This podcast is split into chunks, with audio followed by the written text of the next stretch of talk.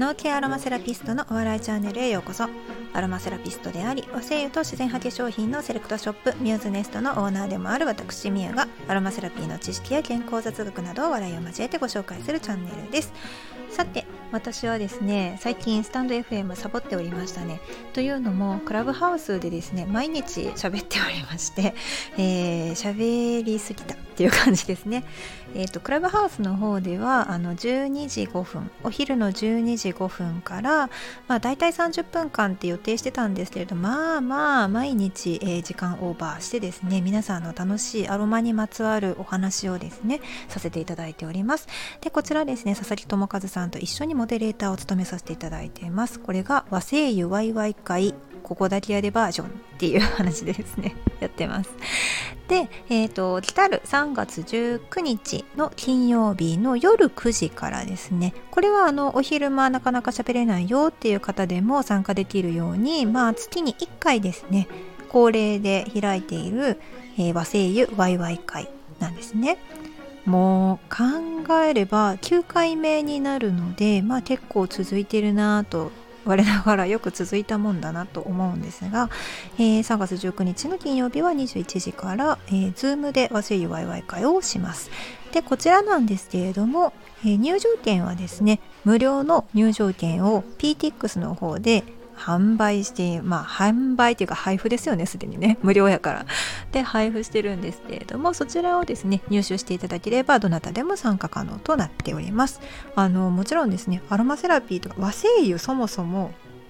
和製油以前の問題でアロマセラピーが何なのっていう方でも簡単にあの入っていただいてですねでそれであの素人の方からすごいプロのプロフェッショナルな方までいろんな方々がですね一緒になっておしゃべりをすることですごいねあのいい効果が生まれるんですよ。これはもうねあの何回もやってきて本当にあのその何にも知らない人からの素朴な疑問でみんながまた考えるきっかけになるってすごいいい効果が生まれているので是非ですねあのお時間ある方は、えー、金曜の晩花金の夜ですね。あの飲み物片手に参加していただければなと思います。あの私もですねこの和製油ワイワイ会のズームバージョンですね。夜さあの夜開催する場合は、えー、月に1本ですね。私はなんかこう香りにまつわるお酒を飲みながらですねおしゃべりしようかなと考えておりますので、えー、お酒好きの方が集まっても大丈夫です。はい、よろしくお願いします。さてでは本日のタイトルはですね「まあ、森の香りモンベルより」という感じなんですけれどもあの去年ですね昨年の夏あのまあ、COVID-19 がですねいわゆるパンデミック状態になってで学校がお休みになってで夏が来てマスクしてたけど暑いよ暑いよってなりだした時に皆さんが、まあ、あの冷却なんていうんですか冷感マスクまあだから肌に当たるとひんやりするマスクをですね買い始めた時に私はモンベルの、えー、マスクを狙っていました。でそのためにあのモンベル会員にならないといけなかったので入ったんですけれども、えーとまあ、日本の森を守るようなそのなんだろう特定のいろんねモンベルでなんかいろんな会員証を出してるんですね。でその中でもちょっと特別なカードにしたんですけれどもなんかそれは何だったかな？養老孟先生がそのなんだろうカードの会を立ち上げたんだったかな。なんかそんな感じだったんですけど。すっごいうろ覚え。はい。でもとにかくあの昨年の夏モンベル会員になってからというものをまあのモンベルからですねいろいろこうあのアウトドアの情報が届くようになりました。でこちらのですねえっ、ー、と、まあ、モンベルのアウトワードっていうまあ、解放誌ですかね。の、えー、春2021年のスプリング2021ナンバー90、えー、90回目の90冊目のこのアウトワードの中に、えー、登山で元気にっていうねあのコーナーの記事があるんですけれども、まあ、その中に「春こそ登山で元気に」かでこの中で、えーと、1番目に、まあ、登山は何がいいのかっていうと登山は有酸素運動ですよということが書かれています。まあね皆さんもそうそうやなっていう感じだと思うんですけど あの私事なんですけど小学校の時はですねあの恒例行事で毎年毎年あの大阪の二条山にですね登らされていました。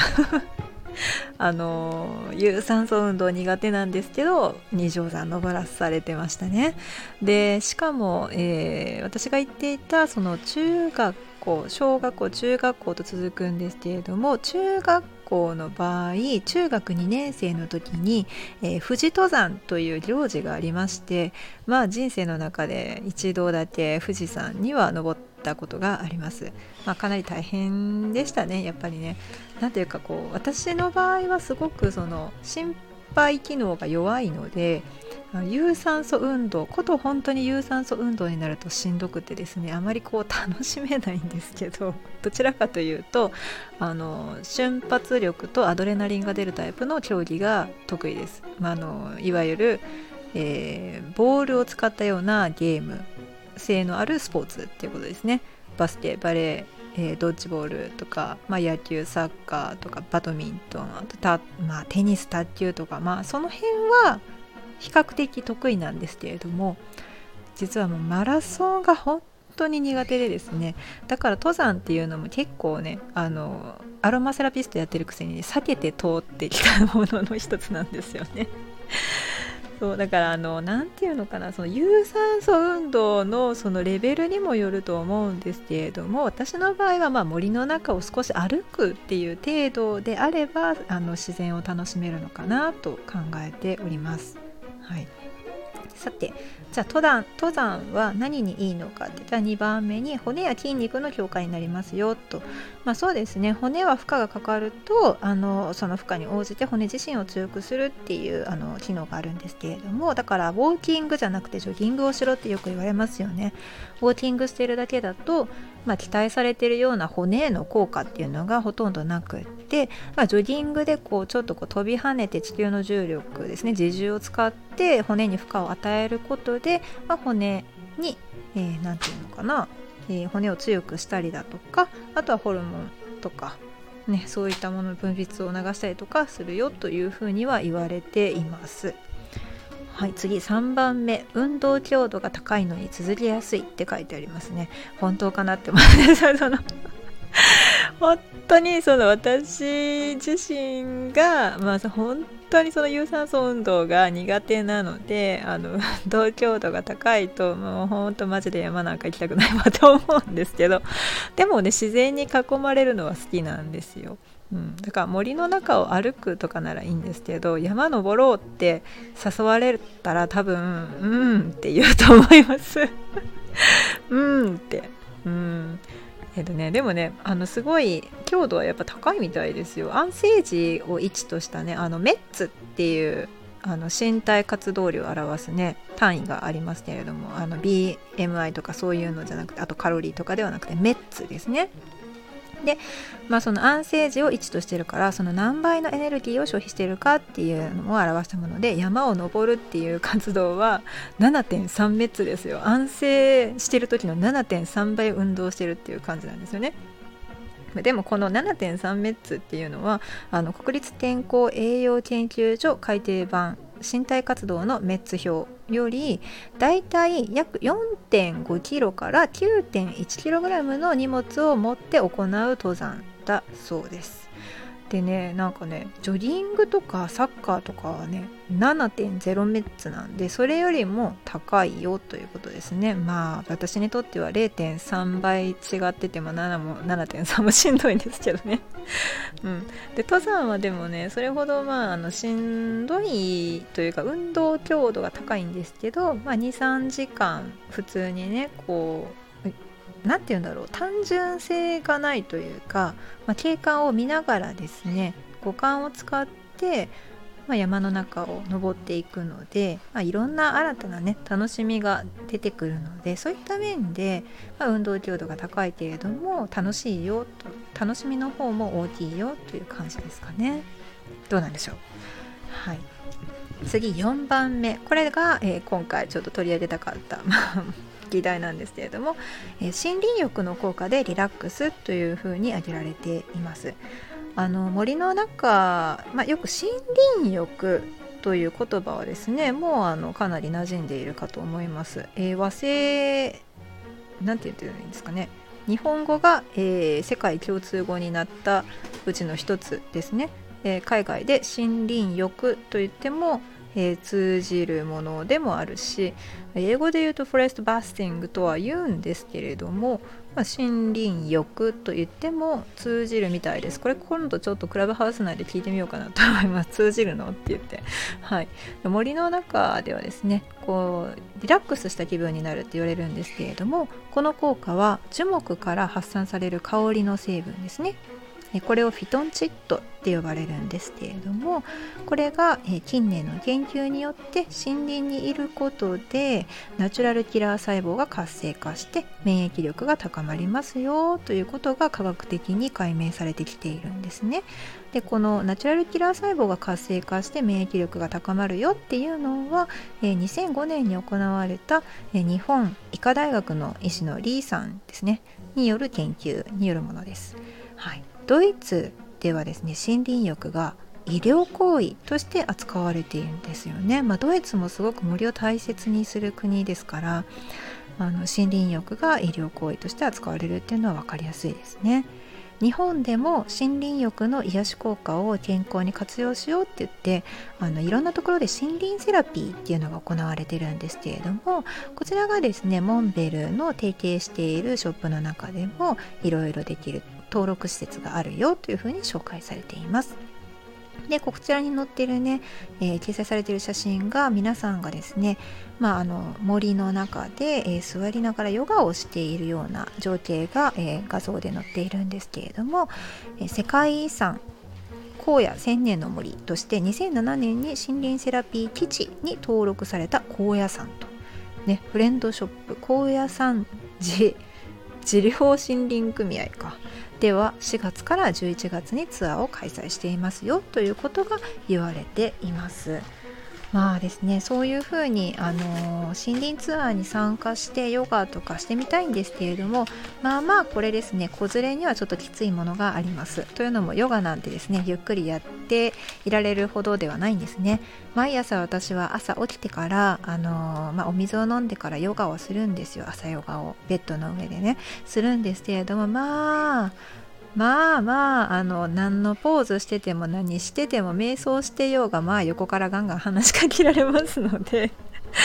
まあ子連れで森林浴でヨガっていうのはちょっと難しいところですよね。というわけで私が今狙っている、まあ、森の香りに癒されつつ子供と楽しく行ける行なんていうかな行事というかうんイベントってあるのかなってこう見てるとそのモンベルのカタログの中でもですねツリーイングというものがありました。えー、ツリーイングって何っていう感じなんですけれども、まあ、ご存知の方はね本当にあのよくご存知だと思うんですけれども私もあのツリーイングそのまま書いたら読んだら木をするとか なんかそんなね意味になると思うんですけどこのツリーイングのイングの中にはあの3つのイングが含まれてるよっていうふうに紹介されている記事がありまして、まあ、クライミング、まあ、木登りを体験すると。あと learning 木と人の関わりを学ぶっていうことですね。あとは sharing これは自然とと,、えーと、人とのつながりを、まあ、学ぶ、うん、っていうようなこのイング3つのイングが含まれたものなんですがざっくり言うと木登りです。どういった木登りなのかっていうと,、えーと、昭和のですねあの昭和の女である私はですね想像するのは木登りって言ったらもう小学校の時ぐらいにあの近所の木とかにね神社の木とかに登ってたあの普通にこうガシガシガシガシ登ってたイメージがあるんですけれどもそうではなくてツリーイングっていうのはきちんとですねそのインストラクターの方がついてで木にダメージを与えないように木にロープを巻いてでそのロープをえー、使ってですね何て言うのかなロープ自体を登っていくっていうような感じのイメージです。このロープがすごいあの特殊な結び方をしているんですよね、うん、でも子供たちでも多分5歳ぐらいからあの参加できるようなものではないかなと自分で、えー、登っていくような形にはなります。親はですね下で見てるしかないっていう。あのー、うちの子は多分ビビって登らないかもしれないんですけど 私はそれで登らせてもらいたいなって思うんですよねだそうするとまあちょっとねあのゆっくりとこう自然の中でこう休みながらあのみんながキャッキャキャッキャ言いながらですね楽しんでいるのを見ることができるというあのゆったりした気分をですね味わえるんじゃないかなと思っております。はいまあ、そういうねあの森林浴や登山あとはツリーイングとかまあなんだろうキャンプとかクッキングとか、ね、トレッキングとか行けないよ っていうねあの方もいらっしゃると思うんですよね。その特に今はあの医療従事者の方々であったりとかあのなかなかあの職業柄外に遊びに行くことはできないと。そうレジャーのためにですね。あの動くことはできないっていう方もいらっしゃいますのでそういった方々はですねご自宅で森林浴ができるアルファピネンを多めに含んだ、まあ、森林系の香りの精油をまあ、ただこう嗅いでいただくだけでもかなり体の中には有効成分が取り入れられていくので手軽なんじゃないかなと思います。